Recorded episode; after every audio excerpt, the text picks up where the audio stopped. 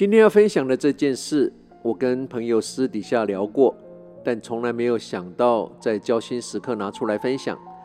应该是担心这个议题会有两个极端的看法，造成困扰。最近想了想，还是把我的经历跟心得拿出来跟大家分享。只是要先提醒听友，这些都只是我亲身的经历跟想法，不代表我有什么医学的专业知识。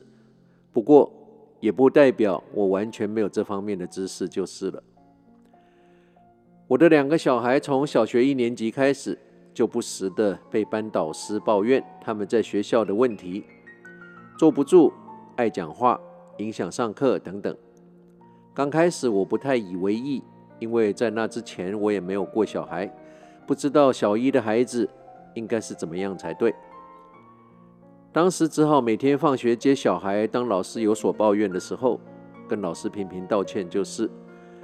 直到有一天放学时，班导师拿了个 ADHD 过动症跟 ADD 注意力不能集中症的简报，建议我带儿子去看医生跟服药。于是我开始展开这方面的阅读，当然也开始带孩子看相关的医生。但是在服药物的这一条线，我始终不愿意跨进去。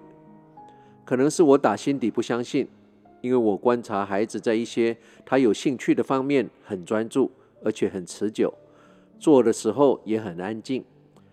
这个跟学校老师完全不同的说法，让从小不人云亦云、凡事跳出框框外的我，开始这方面的观察跟阅读。终于在孩子被贴标签后的几年。我读到一篇有关 ADHD 跟 ADD 的研究文章，他写着：现代的教育为了方便管理，已经不再因材施教，而是以量产的观念管理。只要在他们设定的框架外的孩子，都被贴上标签，顺势的也产生了 ADHD 跟 ADD 的流行跟误用。教育者已经无心关心个别孩子的潜力跟发展。也忽视每个孩子有不同的发展速度跟方向，一切以工厂品管的观念执行教育。那篇文章提到的一个看法，跟我对孩子的观察完全吻合。他说，这些被贴标签特殊的孩子，只是因为他们可以同时专注很多事，而我们大多数人一次只能专注一件事，他们就被贴上 ADD 注意力不能集中症。这些特殊的孩子，只是因为他们喜欢活动、喜欢运动，而大多数的我们比较呆板，不爱运动，他们就被贴上 ADHD 过动症的标签。这是我们是多数，他们是少数。我那被贴标签的两个孩子，最后都成为杰出的运动员跟乐手，两个都是杰出的鼓手，其中女儿还会六样乐器。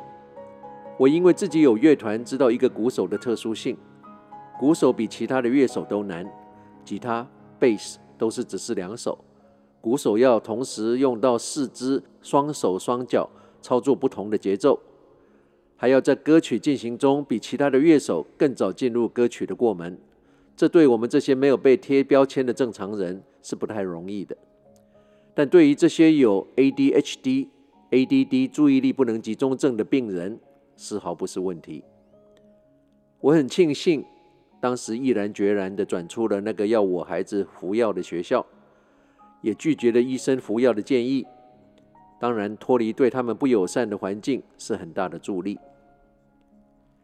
爱因斯坦说过：“每一个人都有天分，但如果你用会不会爬树来断定一条鱼的能力，那他一辈子都会觉得他是个蠢蛋。” Everybody is a genius, but if you judge a fish by its ability to climb a tree, it will live its whole life believing that it is stupid.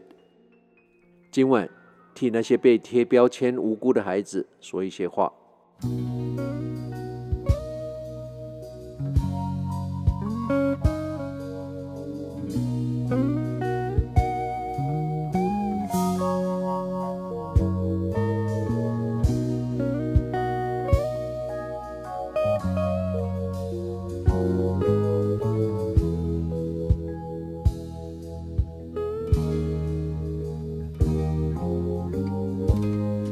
It's been a long, long day.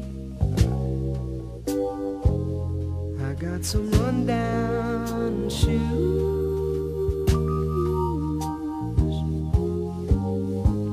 Ain't got no place to stay, but any old place will be okay.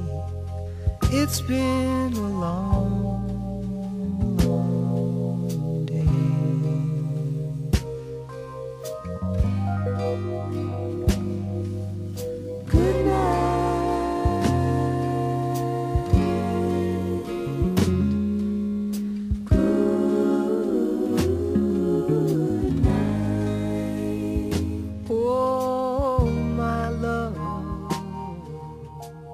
很快的两个小时，时光旅人怀旧之旅又要在这宁静的周末夜里，伴随着 Paul Simon 这首好有味道的 Long Long Day，要跟你道别，结束这个好长的一天了。